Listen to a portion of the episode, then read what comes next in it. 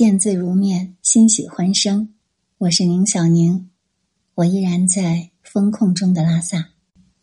今天已经是拉萨疫情防控第五十一天。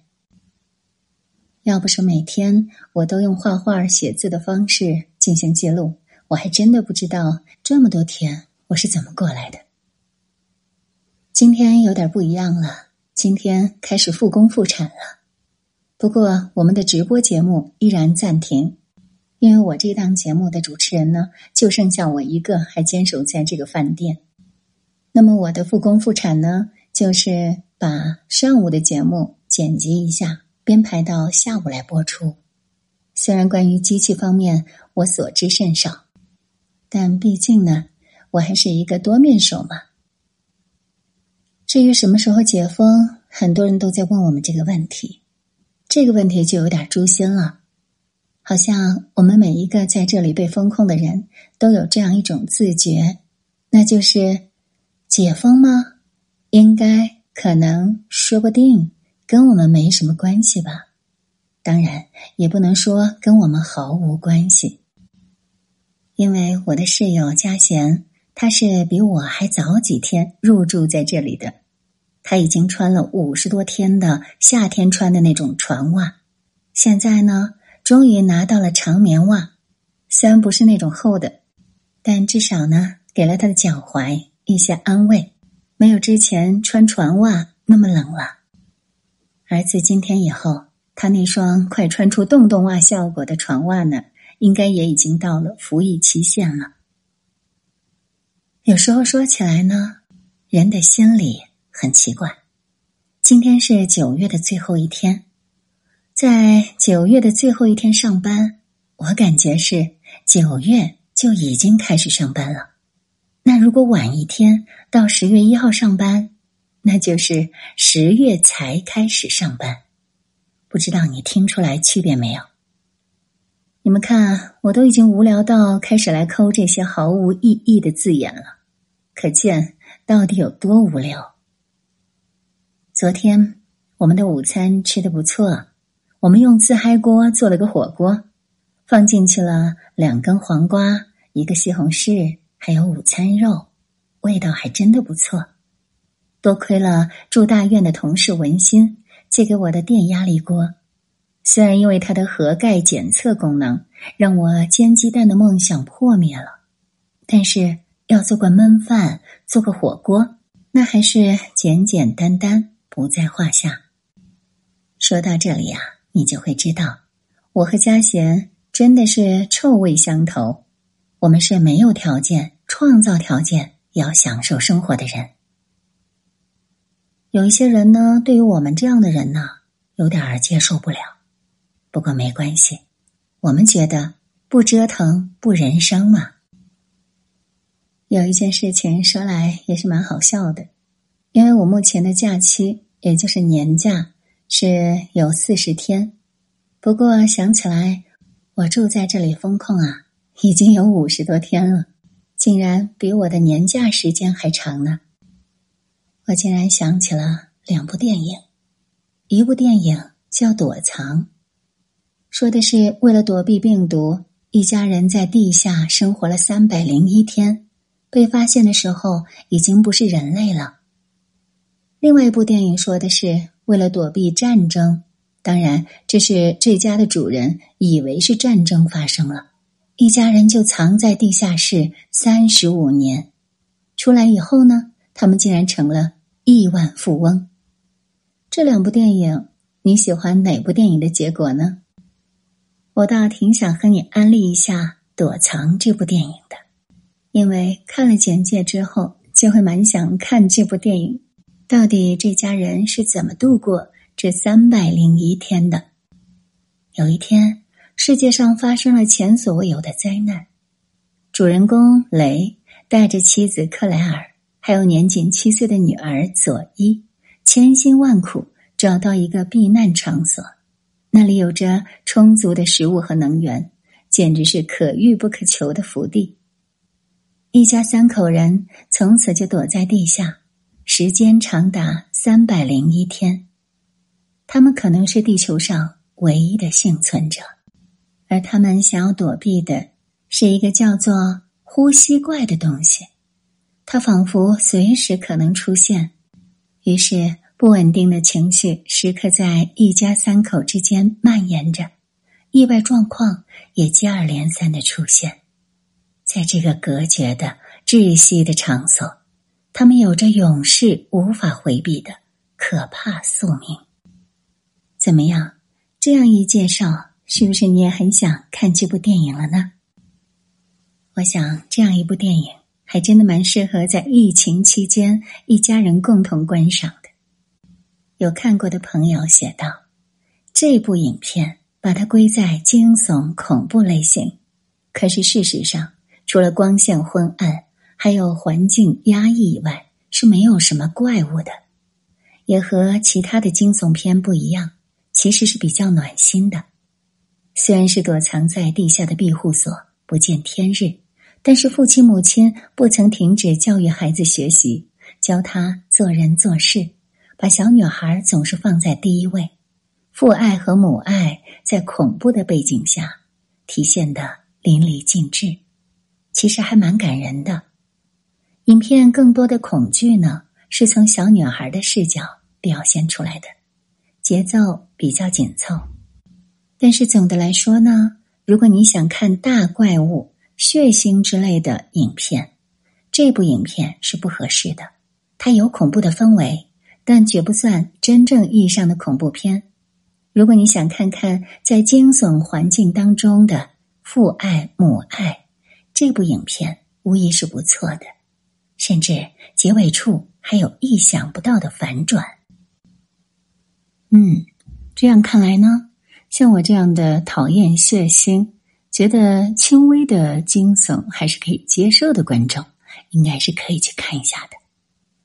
还有朋友说到，这部电影呢，近三分之二的部分都在描述一家三口为了躲避地面的灾难，躲在。地下的生活，但即使父母再努力，女儿在长期压抑的环境下，还是会时不时的闹出各种小乱子。所以人在观看的时候呢，会很烦，觉得这是熊孩子的行为。但是后面细想一下，其实也能理解。毕竟这个小女孩年纪小，而且又不是从小在这种环境下长大的，她曾见过蓝天白云，平时。有小伙伴一起玩，曾经的快乐跟如今在狭小空间里只有一个玩具娃娃陪伴的生活带来的反差。如果你让她还能够平静的对待，那她就不是一个小女孩了。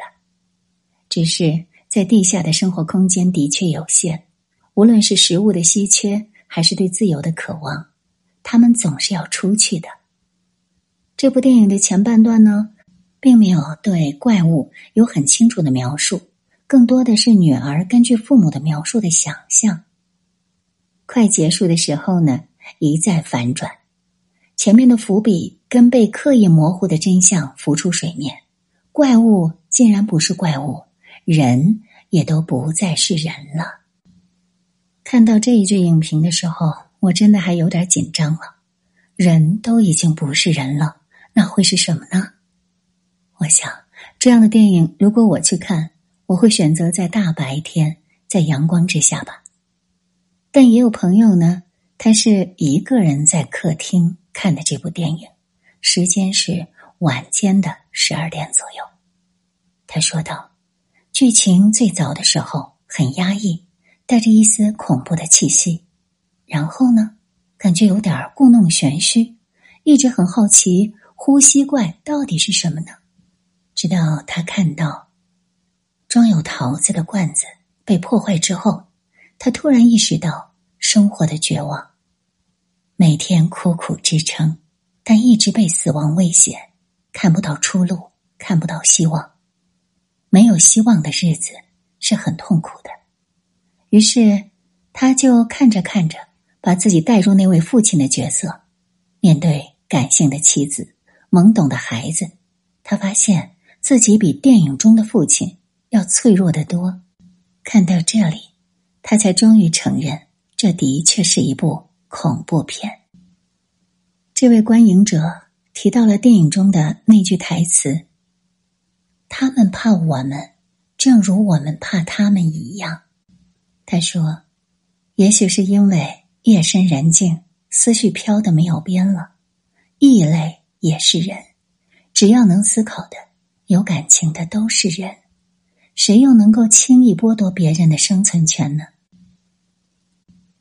这让我不由得想起了以前在电影院曾经看过一些恐怖的电影，看的时候呢，总是会用手挡住自己的眼睛，然后。真正恐怖的镜头是看不到的，但是这也并不妨碍自己吓得瑟瑟发抖。生活的现实和虚拟的电影，究竟哪个更可怕呢？这两天我们出门扔垃圾，或者是去食堂取餐。当然，我们已经不能去食堂了，而是由食堂送餐到一个小门那里，我们去拿。这就意味着。我们的活动范围又被人为的缩得更小。平时吃完饭后，如果我们想要散散步，在允许的活动范围内，我们就算完整的绕一圈，也还不到一公里。我们能抬头望见天空，阳光也非常慷慨的洒在我们的身上。但是，想要去院墙之外走一走，那是绝对不可能的。这两天。我们养成了在那一公里范围内散步的习惯，也总会邂逅一只小三花它一见到我就直接的跑过来，在我脚边磨蹭着，我就有一搭没一搭的跟他说着喵语，他一声声的回应着。我知道他这么依恋我，是想要找一个主人，可是现在的我也真是自身难保。也不可能给他一个温暖的小窝呀，所以每次遇到他，他都会跟着我走一段。只是每次，我们又不得不说声再见。刘禹锡曾经作一首诗《秋风引》：“何处秋风至，萧萧送雁群。朝来入庭树，孤客最先闻。”这猫猫也是这大院里面行走的孤客了吧？昨天黄昏在院内散步的时候，又遇到了一个俊俏的小猫咪。哇，它真是浑身透出一股明喵有主的气质呢！我不知道是否可以邀请它和小三花来到我们的办公室，去清理一下鼠辈们留下的活跃痕迹呢？因为我们的办公室已经有五十多天没有活人进驻了呀，当然就被老鼠占据了。这真的是一件令人啼笑皆非的事情呢。我开始提到的那部电影《躲藏》，电影的结尾，小女孩和妈妈一起摆脱了那种封闭的世界，生活好像有了希望，虽然仍旧需要躲躲藏藏。可未来的日子，至少不用被绝望包围。观看的人觉得很暖，也很开心。我也不知道，这种很暖的结局，我们在什么时候才能开启呢？今天节目结束的时候，我就唱这首一听就让人觉得好有希望的歌曲吧。我知道有一天。你一定会爱上我，因为我觉得我真的很不错。哦，时光匆匆匆匆流走，夜夜夜不回头，美女变成老太婆。哎呦，那那那个时候，我我我我爷爷已经是个糟老头。啦啦啦啦啦啦啦啦。啦啦啦啦啦啦，我们一起手牵手。啦啦啦啦啦啦啦啦，啦啦啦啦啦啦，数着浪花一朵朵。